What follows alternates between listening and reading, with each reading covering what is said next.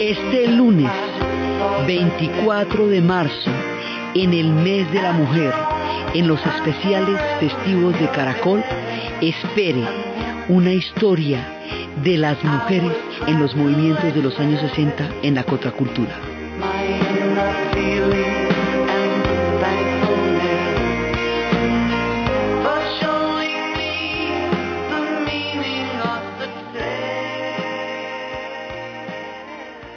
Buenas. Hoy, en el mes de marzo, en el mes de las mujeres, vamos a hacer un especial sobre los movimientos de las mujeres dentro de la contracultura de los años 60.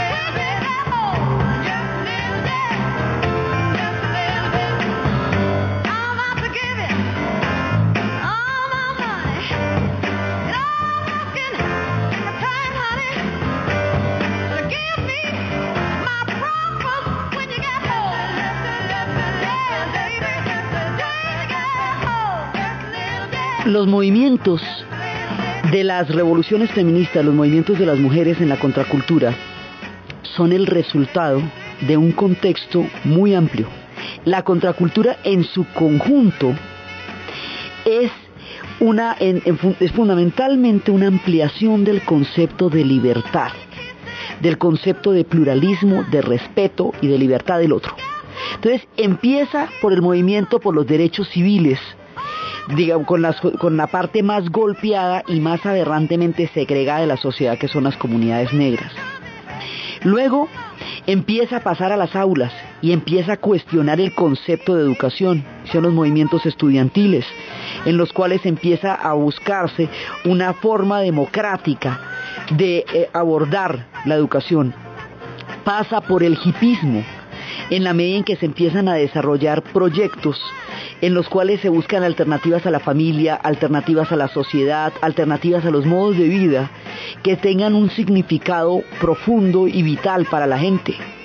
Y se van ampliando todas las condiciones de la libertad y dentro de este proceso, cuando empiezan todas las manifestaciones políticas, el movimiento para parar la guerra del Vietnam, cuando empieza la primavera de Praga y el mayo francés y la imaginación al poder y todo, digamos, todo el espectro de movilizaciones y de cuestionamientos a la libertad de Occidente y de ampliación de esto, llega casi el final de la década. En 1968 y 69, ya hay mucho tiempo de movilización, arrancando desde el 61 ya hay mucho tiempo de movilización, ya se han metido en marchas grandísimas, ya han marchado a Washington, ya han desafiado por el derecho de los dormitorios mixtos eh, la posibilidad de decidir sobre la sexualidad en las aulas de las universidades de la Sorbona, de Nanterre, ya ha pasado toda esta agua debajo del puente entonces, ahora viene una pregunta que es importantísima. Bueno, ¿y si resulta que yo, como mujer, he estado en absolutamente todas las movilizaciones? Si me han arrestado, si me han golpeado, si me han subido a la fuerza de las radiopatrullas, si corro los mismos riesgos que mis compañeros de movilizaciones y de marchas, ¿por qué no tengo el mismo derecho de decisión que ellos? ¿Por qué al interior de las organizaciones yo no puedo decidir en las mismas condiciones en que ellos deciden?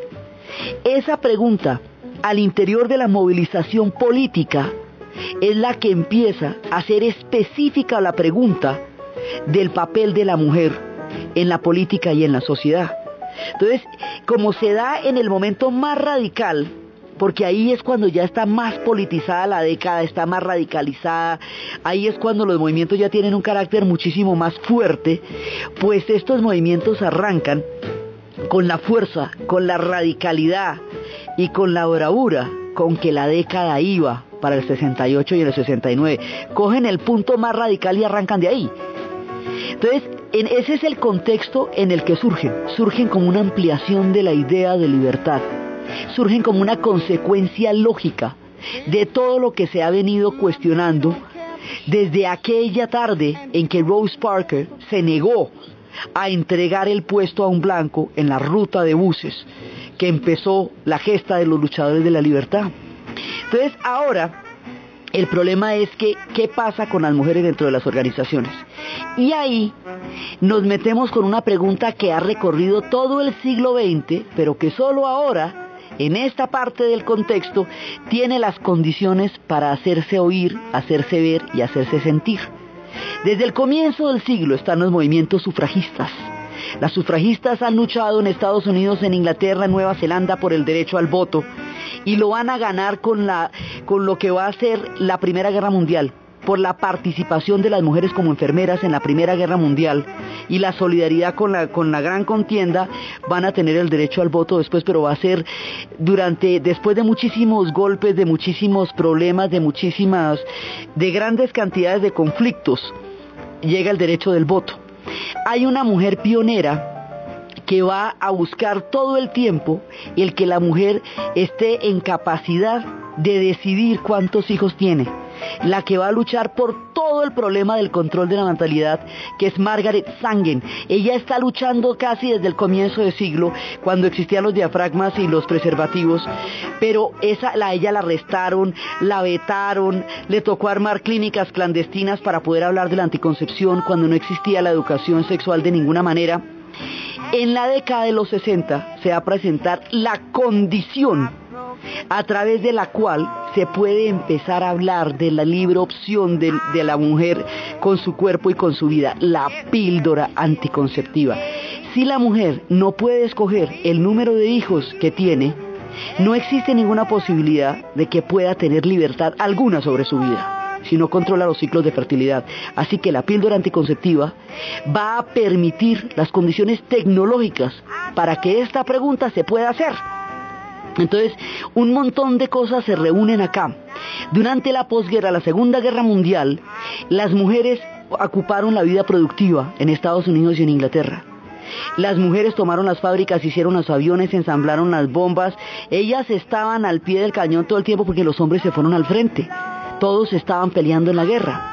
Entonces las mujeres empezaron a tener autonomía, empezaron a usar pantalones porque era la ropa de los maridos que estaba en el closet, empezaron a hacerse cargo de sus propias vidas porque los hombres se habían ido todos para el frente. Cuando termina la Segunda Guerra Mundial, los hombres regresan del frente y las mujeres salen de las fábricas y las meten de nuevo en la casa. Cuando las meten en la casa, las llenan de electrodomésticos. Eso sí ya no les falta es nada. Tienen todos los electrodomésticos y tienen todos los blanqueadores y se derrota de una vez por todas la mancha y la mugre rebelde. El espacio doméstico, el espacio publicitario, los quitamanchas, los factores para desengrasar los platos, todo el mundo del electrodoméstico se vuelve el espacio al que queda confinada la mujer.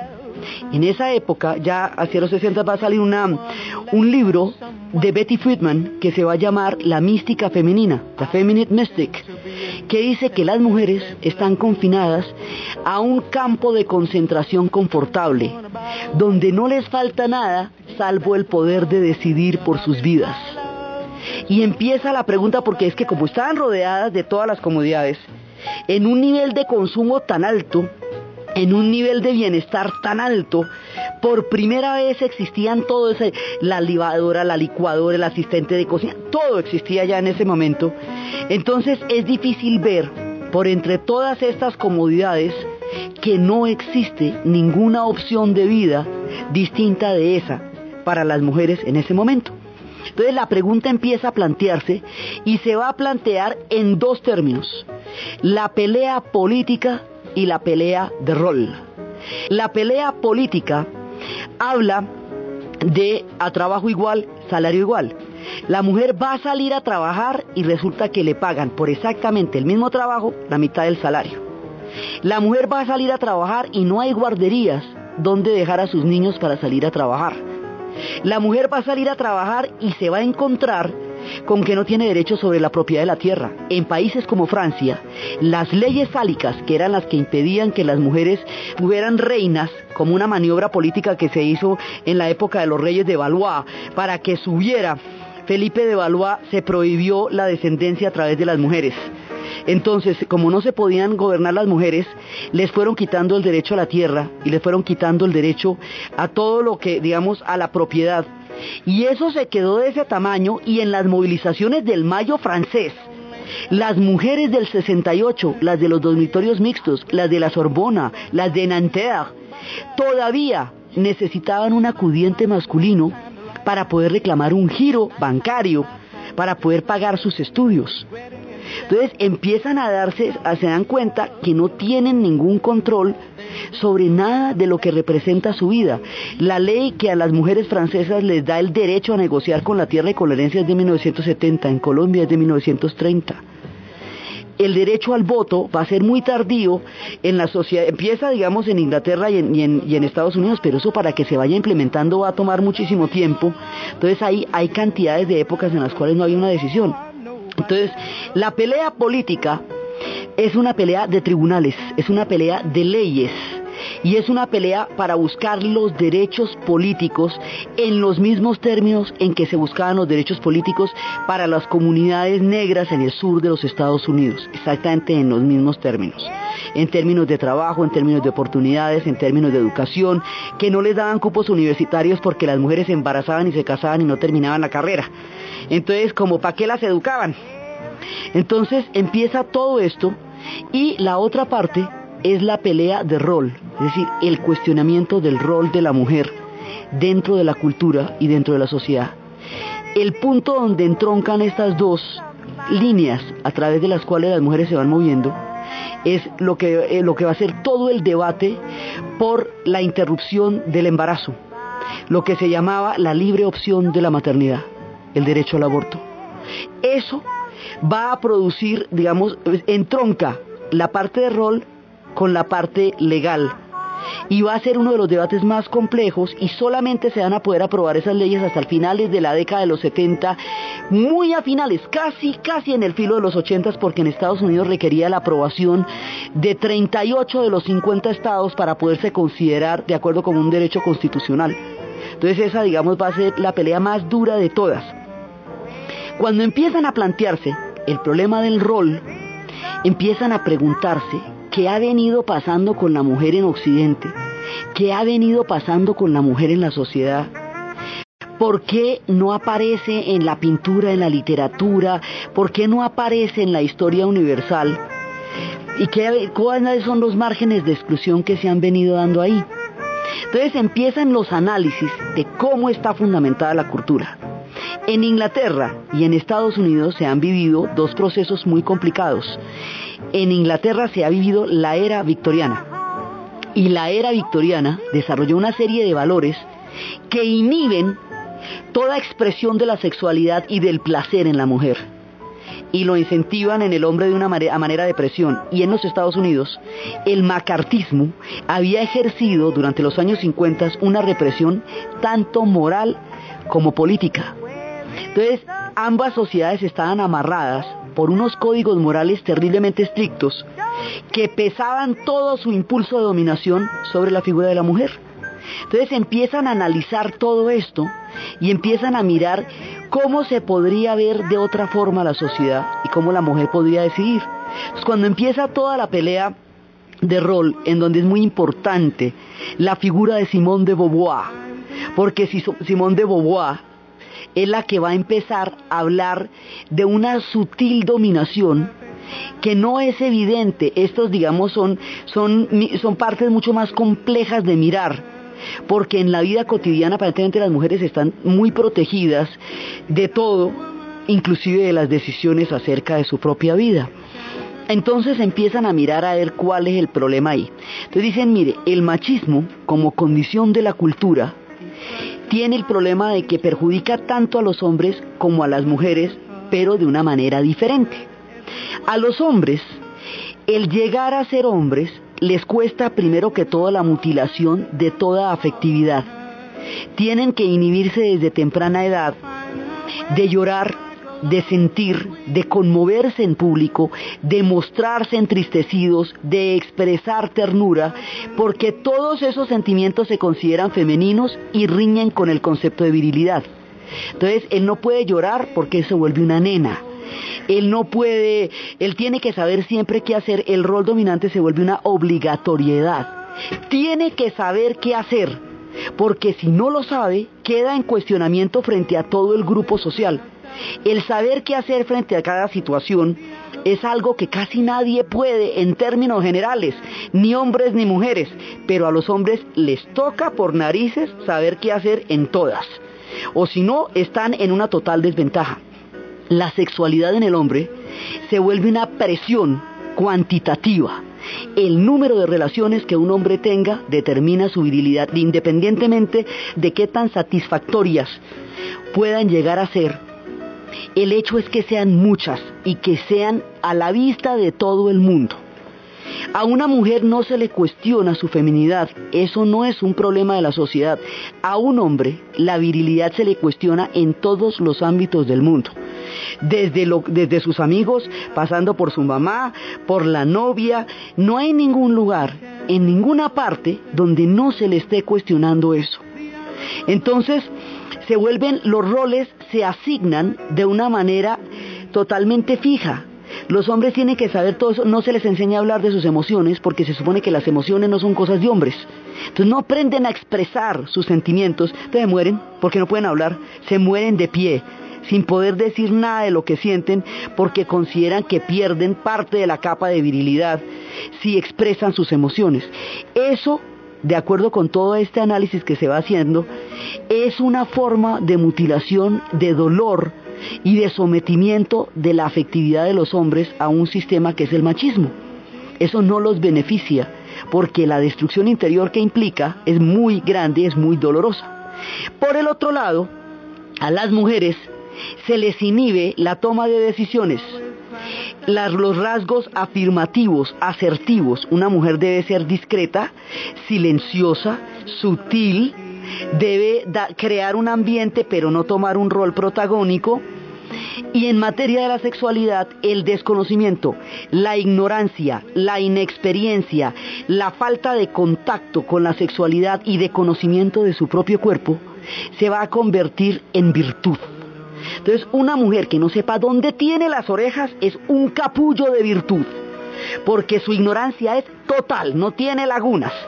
Entonces, la idea es empezar a revisar cuándo se montaron estos estereotipos tan complejos y tan difíciles de cumplir.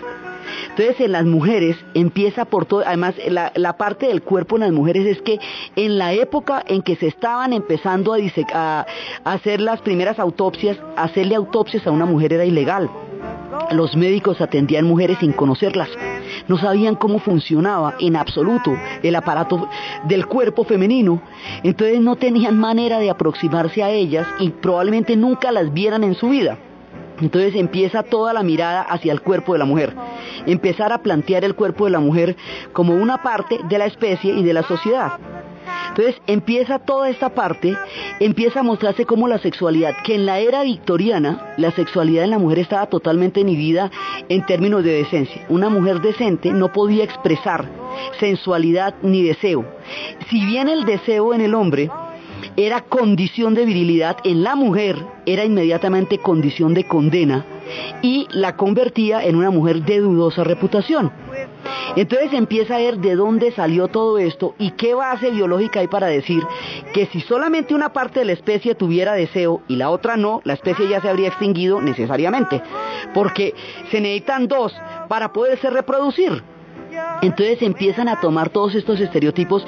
En 1900, en la, década de los 20, D.H. Lawrence escribió un libro que se llamaba El amante de Lady Chatterley en El amante de Lady Chatterley, esta mujer es una lady, una dama, casada con un hombre paralítico que se enamora y tiene un affair profundo con un guardabosques. Ahí hay un problema no solamente de, de infidelidad, sino de clase, porque él es un guardabosques y ella es una dama de la alta sociedad. Y en Inglaterra la estratificación social era una de las cosas más complejamente mantenidas. Entonces ella empieza a mostrarse como mujer, a desear, a manifestar ese deseo y a mostrarse cómo la relación con el guardabosques la hace revivir por dentro y la conecta con la felicidad y con la autoestima. El plantear esto hizo que la novela del amante de Lady Chatterley fuera arrestada, prohibida y condenada por la corte bajo el cargo de obscenidad durante 40 años. En 1960, una corte declara eh, insubsistente la condena de, obscenidad sobre, la, sobre el amante de Lady Chatterley y salen 200 mil ejemplares a la calle y se venden en dos semanas. La gente compraba eso con una locura y arranca la revolución sexual en Inglaterra. Empieza en ese momento la mirada sobre todo lo que estaba pasando. Mary Quant ha diseñado la minifalda. El cuerpo femenino ya no es un misterio. Los estereotipos están cambiando, la moda está cambiando y al mismo tiempo está sucediendo una revolución sexual. Entonces, una revolución sexual que tiene muchos hilos. Por un lado, se está dando en los experimentos de las comunas de High Ashbury, por otro lado, se está dando en la lucha por el derecho a los dormitorios mixtos del Mayo francés, de Antoine de Nanterre, de la Sorbona, y por el otro lado se va a dar en términos del cuestionamiento de la mujer dentro del rol de la sexualidad. Entonces empiezan a plantearse como derechos cosas que antes se entendían como tabúes. El derecho de la mujer al placer en la sexualidad, el derecho de la mujer al orgasmo y el derecho de la mujer a manifestar que es una criatura sexualmente activa tanto como el hombre. Ese es el punto del rol, ese es el eje de la pelea del rol, porque todo el pudor, la moralidad, estaba basada en la inhibición de la manifestación pública de la sexualidad. Entonces la sexualidad tenía que ser velada, tenía que ser soterrada y tenía que ser sinuosa y retorcida, por lo tanto, porque no se podía manifestar. Entonces toda la censura que se va a hacer sobre el cine, el llamado Código Hayes, que se hizo a finales de la década de los 30 y que cubre los 40 y los 50, en los cuales no se podían presentar besos, situaciones de erotismo y que las mujeres tenían que expresar con los ojos más vidriosos del mundo todo lo que de otra manera no podían expresar va a mostrar toda la censura que se va a producir en el cine y cómo las figuras como las vampiresas, como Mae West y todas estas figuras que habían creado todo un espectro de otro tipo de mujer en el cine van a ser desacreditadas. Y la mujer viene a ser desacreditada por considerarse, por mostrarse sexualmente activa y no una criatura casi lejana, mítica, que debe ser alcanzada a través de muchísimas peripecias para que se pueda considerar una mujer virtuosa, digna de ser la madre de sus hijos. Entonces, ese rol empieza a cuestionarse y la revolución sexual y todos estos movimientos hacen que en el cine, en los 60 empiece a aparecer la sexualidad. Y películas como Bob, Ted, Carol y Alice empiezan a plantear y ya empiezan a darse los desnudos, las escenas eróticas, empieza todo el cine que empieza a mostrar el erotismo como una forma de destape después del código Hayes y de toda la prohibición de la sexualidad en Hollywood. Entonces empiezan a darse todas estas cosas a la vez. Todo esto viene gravitando en la cultura, viene gravitando el hecho de que las mujeres resienten el haber perdido todo control sobre su vida productiva después de la Segunda Guerra Mundial, pero los electrodomésticos aparentemente compensaban en estas sonrisas de amas de casas felices frente a sus lavadoras cualquier cosa que fuera su capacidad de decisión. Entonces, bueno, pero por debajo de todas estas comodidades, ¿sobre qué puedo decir yo? ¿He podido decidir si me caso o no me caso? No. ¿He podido decidir si quiero o no tener hijos? ¿Cuántos hijos quiero tener? ¿En qué época de la vida quiero tenerlos? No. ¿He podido decidir sobre mi trabajo? ¿Si trabajo o no trabajo? Al no tener ingresos no se puede decidir exactamente qué se puede hacer con su vida porque hay una dependencia de los ingresos del otro. Entonces se dan cuenta que en las partes esenciales de lo que un ser humano decide, las mujeres no tienen ahí ningún papel porque es el marido el que las representa legalmente, económicamente, socialmente, el que las avala socialmente. Una mujer está avalada por la presencia de un esposo que le dé la respetabilidad social. Entonces, todas estas preguntas que se han venido haciendo a lo largo del siglo XX entran en una especie de sincronicidad en los movimientos que surgen a partir del 68 y del 69 en Estados Unidos y en Europa en principio, pero también van a ser muy duros en México, van a ser muy duros en Colombia, van a darse en toda, eso se va a volver un fenómeno global y se va a volver un fenómeno que empieza a estremecer las sociedades de un lado al otro y empiezan las mujeres a tomarse los campos laborales que antes les estaban vetados, a conducir los buses en Londres, los trenes, cadenas de montajes, fábricas, todos aquellos lugares donde estaban los, altos salarios a los cuales ellas no tenían ningún acceso. Entonces hay un ingreso masivo en la vida laboral y, un control de nuevo por de los ingresos que empieza ya a dar capacidad, o sea, si ella propició el ser agredida sexualmente. Y las personas que van a hacer todo el juicio, desde medicina legal, desde los exámenes médicos hasta el juicio, son hombres. Entonces ninguno de estos hombres estaba en capacidad de tener ninguna idea de qué era lo que podía sentir una mujer que había sido sometida a una violación. El acoso sexual en el ámbito laboral se considera en ese momento también una cosa, digamos, irrelevante, más psicosis que un problema de, que un problema laboral concreto. Entonces empiezan a darse toda clase de debates Dicen, bueno, las mujeres tienen derecho a un tratamiento ginecológico diferente. No se puede partir del concepto de moralidad que se tenga sobre una mujer para poder determinar si lo que ha sufrido es un delito o no, porque quiere decir que solamente las mujeres decentes pueden considerarse violadas, pero las mujeres que no codifican dentro de la decencia no se pueden considerar violadas sino propiciatorias de un delito. Entonces empiezan a, digamos, esto es debate de derechos humanos, esto es debate de derechos laborales y esto es un debate de rol. Entonces empiezan a mostrar cómo es posible que las mujeres vayan a estar tan estigmatizadas en todo lo que hacen, mientras que los derechos y los privilegios están legitimados por los hombres. Entonces empieza la revisión de la historia. ¿Por qué no aparecen? ¿Por qué no podían firmar? ¿Por qué a mujeres como George Sand les tocaba ponerse un seudónimo de hombre para poder escribir en Francia? ¿Por qué se toman las historias de las pioneras de Virginia Woolf, de la señora Dalloway, de las horas, de una habitación con vista? Todas las mujeres que han creado los diferentes hilos de una mirada de participación femenina en el mundo empiezan a ser en este momento visibles. La invisibilidad sobre el mundo de la mujer es lo primero que desaparece. Janis Joplin se convierte en la primera gran superestrella del rock. Ella decía que estaba enterrada en el blues. El blues, la historia de Janis como la niña fea del colegio, como la niña diferente del pueblo, como la que no se podía meter dentro de los cánones y dentro de las reglas, como la rebelde, es una historia arquetípica de cómo las mujeres, si no tienen un nivel de obediencia en todo lo que se considera que debe obedecer una mujer, empiezan a ser consideradas problemáticas y empiezan a ser consideradas diferentes. A esta le decían hasta marimacho, toda clase de cosas le dijeron, por oponerse a la segregación racial le decían que era amante de, los negros.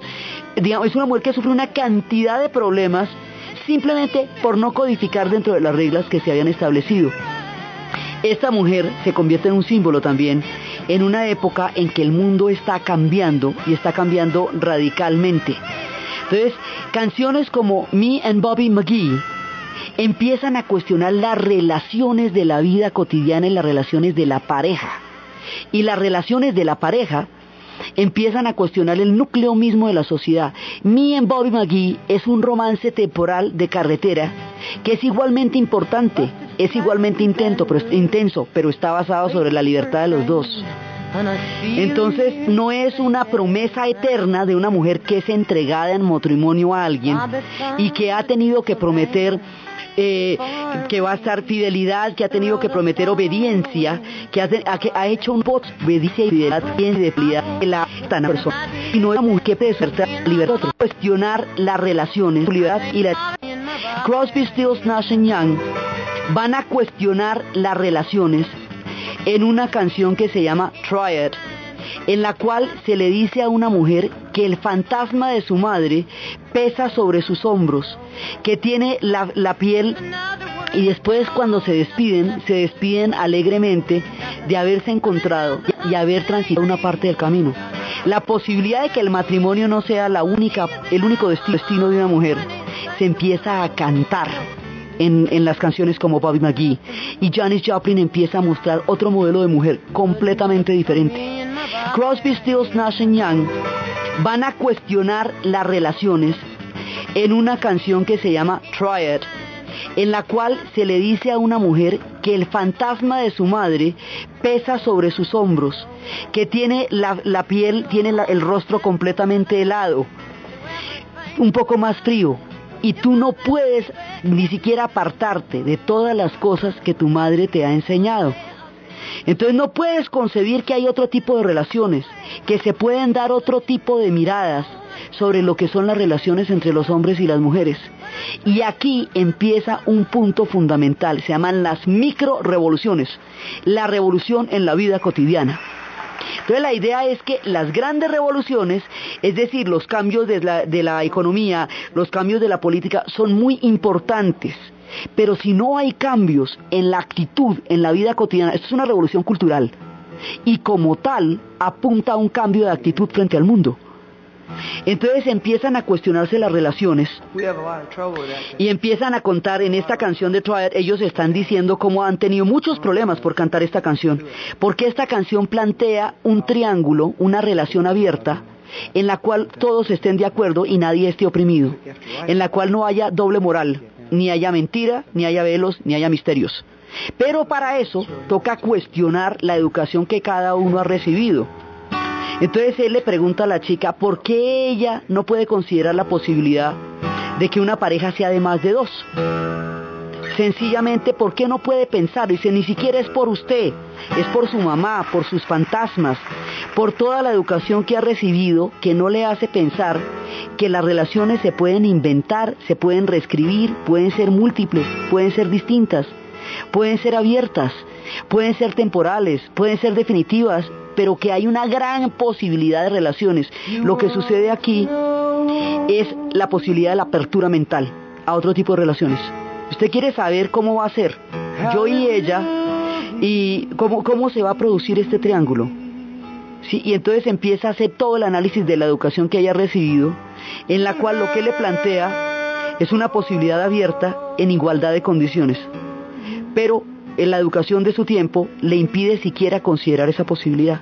Entonces aquí se van desarrollando las aperturas y esto va a, va a coger el núcleo de la familia porque ataca aquello que se supone que es el pilar de la sociedad, la mujer en su hogar. Entonces eso va a generar cambios fundamentales, cambios en la política, cambios en el orden económico, cambios en la sexualidad, cambios en el orden familiar, digamos, parte del hogar, que se supone que es el espacio más privado, y termina siendo una transformación en lo más profundo de la sociedad a partir de una revolución de la vida cotidiana, a partir de las micro revoluciones. Entonces, esto es de lo que más impacto va a tener dentro de todos los muchos cambios que se dieron en la contracultura, porque altera todas las estructuras de más de dos mil años de una tradición donde los roles estaban absolutamente fijados, eran incuestionables, y se daba por sentado que esos eran los valores que una sociedad debía mantener para tener un nivel de unidad y de cohesión. Cuando se van dando todos estos cambios, el mundo va empezando a sentir toda clase, digamos, de impactos. En México, la violación no era delito. Ni siquiera se considera, no estaba tipificada como delito en 1968.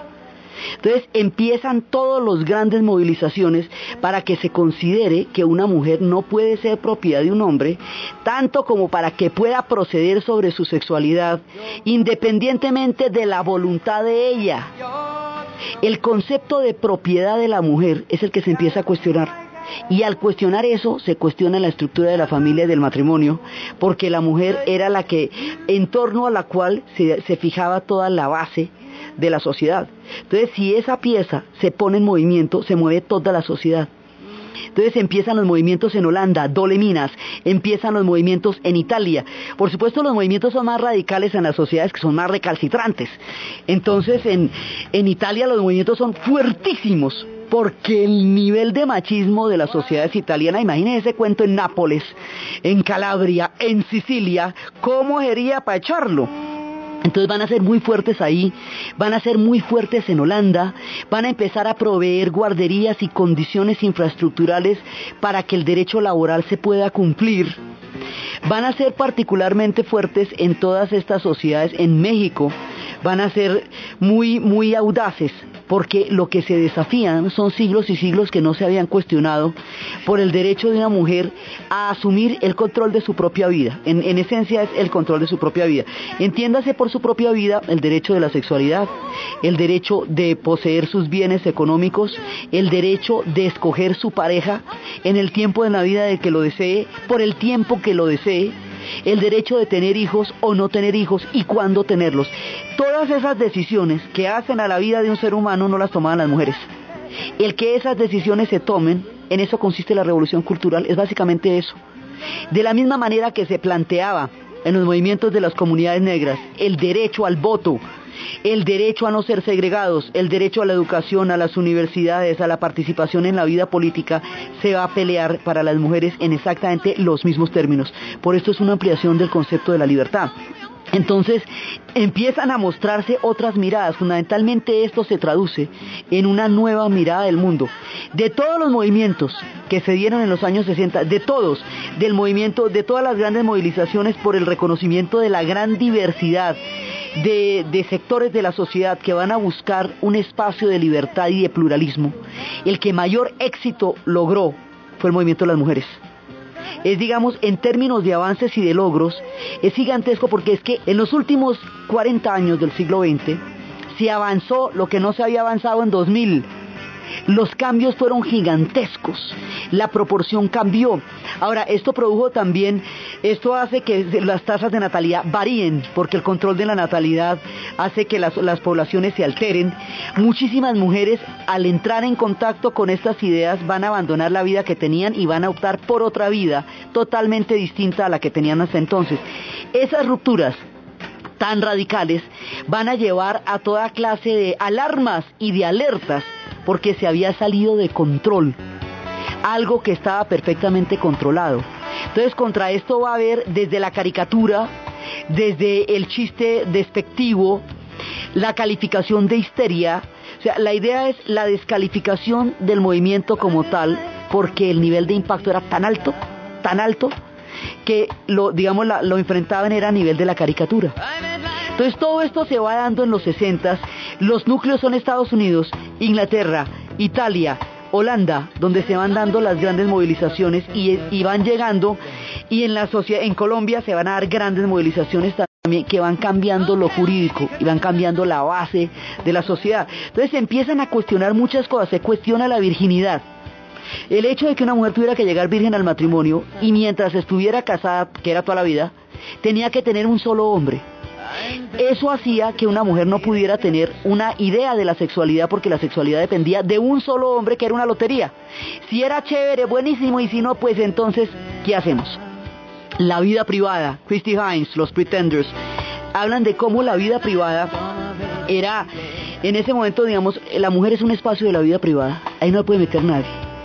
Entonces, cuando se empieza a hablar de la virginidad, y se empieza a ver que la mujer tiene derecho a la sexualidad y que la virginidad no es lo que hace la integridad, la valía de una mujer, sino que la valía de una mujer la hace su ser, su ser humano, no la capacidad de ser apropiada sexualmente por un hombre, por un solo hombre a lo largo de la vida. Películas como La hija de Ryan, plantean la decepción de una mujer que se casa con toda la ilusión y descubre que el matrimonio no la satisface sexualmente y entonces, ¿qué hace? No puede hacer nada más porque no tiene ninguna otra opción. Entonces ella va a tener una relación con un oficial inglés y el oficial inglés, ella es irlandesa, como el oficial es inglés, la acusan de haber traicionado una entrega de armas y prácticamente la linchan. Y, y todo el conflicto de la lucha irlandesa va a caer sobre el, adulterio, sobre la moralidad de esta mujer como un problema político de que el pueblo se va a ver traicionado porque ella tenía una relación con un oficial inglés. Y ella no tuvo nada que ver con la conspiración, pero solo ella va a ser señalada. Entonces todo eso se empieza a cuestionar, la virginidad, las relaciones eh, prematrimoniales, todo eso empieza a cuestionarse como derechos. En los derechos a los dormitorios mixtos el debate fundamentalmente era la universidad no puede decidir si los dormitorios son mixtos o no, porque si una persona es libre, lo primero que tiene que ser es libre sobre su sexualidad. Si no decide sobre su cuerpo, ¿sobre qué decide? Entonces, al no poder decidir sobre su cuerpo, cualquier, eh, cualquier tipo de, de disposición política de decisión es externa, porque su propio cuerpo no es materia de su propia decisión. De ahí viene la consigna de mi cuerpo es mío porque significa sobre mi cuerpo mando yo. Es decir, mando sobre mi sexualidad, mando sobre mi, mi ser médico en el derecho en que permito o no que se me opere, que no se me opere. Todo eso, digamos, todo el derecho de la recuperación del cuerpo de la mujer se empieza a plantear en esta época. Entonces empiezan todos los debates, digamos, ¿en qué consiste el movimiento? En debates. Son debates y debates y debates, movilizaciones, peleas por el derecho a que haya, eh, sobre todo por la medicina, por la ginecología, por los derechos a las clínicas de la mujer, atención especializada para las mujeres, que los casos de la violación sean tratados por mujeres, que los jueces que decidan sobre los juicios de violación sean mujeres, que haya una percepción femenina en, la, en materia legal sobre lo que hace a la sexualidad de la mujer. Eso es parte del debate. Entonces, arrancan con los dormitorios mixtos, digamos, una cantidad de factores se van conjugando y empieza una mirada específicamente femenina, que mucho más adelante se llamaría de género, y eso tiene un libro que se llama Las mujeres que corren con los lobos, de Clarisa Píncola Estés, que es un mapa al psiquismo de la mujer, que habla de una mujer salvaje que la cultura ha sepultado y que ha, llevado a toda forma de negación como una manera de mantenerla en una situación de mansedumbre y cómo recuperar a través de los, de los mitos ese ser salvaje de la mujer para poder encontrarse dueña de su propio destino. Entonces, esto va cambiando muchas cosas. En, materia de relaciones de la vida cotidiana, las relaciones, los malestares de la pareja empiezan a cantarse. Esta canción de Carol King, desde demasiado tarde, habla de cómo una pareja se está rompiendo por dentro. Y no lo no es capaz de enfrentarlo porque no se les ha enseñado nunca a enfrentar el conflicto, porque los hombres no pueden hablar de sus emociones, porque las mujeres no, eh, no son tomadas en cuenta, no son importantes en su búsqueda de relaciones. Entonces, cosas que antes no se tenían como importantes, ahora se vuelven de primera línea. Hablar de las relaciones se vuelve importante. Hablar de los fracasos y de las rupturas se vuelve importante. Y toda la vida cotidiana empieza a ser objeto de las canciones, de los debates, el espacio de lo privado, porque otro de los grandes debates que se daban era que la mujer era considerada propiedad del hombre. En la medida en que era propiedad del hombre, entonces el maltrato físico sobre la mujer nunca se consideraba violencia ni delito. Se consideraba simplemente un asunto de la vida privada entre un hombre y una mujer. Y la policía nunca se metía. La podían matar, pero para eso era el marido. El considerar que la mujer o que los hijos sufrían agresiones dentro de la sociedad era impensable porque sencillamente eran propiedad de los padres y del marido. Entonces, en la, última parte de la pelea por los derechos humanos es considerar los derechos de la mujer y los derechos del niño como seres que deben ser protegidos en su integridad física, tanto como cualquier otro de la sociedad. Entonces se da ese debate también. No existe, la mujer no es propiedad. En, en Escocia, en la época de la cacería de brujas, si una mujer era bruja, se consideraba que el marido era cómplice porque en la medida en que ella era su, su propiedad, él lo había permitido. Entonces las metían en el agua a ver si se ahogaban. Si flotaban era porque eran brujas, la sacaban del agua y la quemaban a ella y lo quemaban a él. Entonces les ponían plomos en las faldas para que se hundieran y de una vez evitaran el problema este de que se les considerara bruja y lo quemaran a él se les ponían máscaras de hierro por mentir o por llegar tarde. Era la propiedad física sobre el cuerpo de la mujer. Más adelante, en la lucha en Irlanda, los prisioneros del IRA, que van a pagar sentencias de muchísimo tiempo en, en las prisiones inglesas, dejan mujeres 14, 15 y 16 años solas, porque las sentencias son enormes. Entonces, estas mujeres no pueden tener un compañero en 16 años porque son los símbolos de la lucha y del honor del pueblo irlandés. Películas que se harían mucho más tarde, en la década de los noventas, como El boxeador, Golpe a la vida, plantean el problema de estas mujeres convertidas en símbolos que no pueden ser tocadas por nadie y no pueden visitar a sus maridos porque normalmente los trasladan a lugares inaccesibles para sus familias. Esa era parte de la condición de ser prisionero en el conflicto irlandés. Entonces, estas mujeres estaban condenadas a la soledad durante toda su juventud porque cualquier acercamiento sexual atentaba contra el honor de la lucha. Eran mujeres símbolos y su sexualidad se veía atrapada por el odio y por el conflicto del pueblo irlandés. Entonces, todo este tipo de cosas se empiezan a hacer visibles. La, digamos, todas las movilizaciones van a empezar de manera masiva y de manera frontal en la década de los años 60 como consecuencia del contexto de la contracultura. Pero se van a prolongar mucho tiempo después porque la mayoría de los movimientos de los años 60 están ligados al movimiento antiguerra. De manera que cuando se acaba la guerra de Vietnam, muchos de los movimientos que se articularon sobre esta base desaparecen. El movimiento feminista no va a estar ligado estrictamente al movimiento antiguerra, entonces va a, proseguir mucho más allá del punto en que termina la guerra del Vietnam. Así que empiezan los 60. La década de los 70 es su punto de mayor combatividad. Y la década de los 90 es el momento en que se empieza a asentar en los años 90 ya hay una presencia, ya las mujeres de los 80 y las 90 ya son las mujeres como Diane Keaton en Baby Boom. Ya son las mujeres que son ejecutivas, que empiezan a, a buscar una vida y que pueden o no optar por la maternidad como ejecutivas, pero que básicamente están destinadas a puestos de dirigencia. Entonces, ya la década de los noventas empieza, ya trabaja muchísimo más lo que va a ser el rol explícito de la sexualidad de las mujeres. Mujeres como PJ Harvey van a mostrar una forma de sexualidad abierta que no riñe con el hecho de ser una, una artista y ser una artista totalmente integral, como va a ser ella, y poder expresar claramente su sexualidad como un derecho. Entonces, ya cuando, digamos, en los años 90, el rock va a ser completamente tomado por las mujeres. Con el cambio de siglo, ya hay una conciencia histórica de las profundas transformaciones que se dieron en la cultura en el siglo XX. El siglo XX marcó esta gran diferencia entre el mundo de las mujeres antes y después. Así que en lo que va ocurrido el siglo XX, esto ya es un hecho. Ya hay mujeres candidatas a la presidencia en las grandes potencias donde nunca las hubo. Está Hillary Clinton, Michelle Bachelet en Chile, Cristina Kirchner en Argentina, Benazir Bhutto en Pakistán. Estuvo Segolén en, eh, en Francia, que eso no se podía desde la ley sálica que había prohibido eh, la, herencia y el poder de una mujer en el trono desde los tiempos antiguos para evitar que llegaran los ingleses al trono de Francia. Ya hay una cantidad de cambios y ahora los cambios están empezando en el Islam.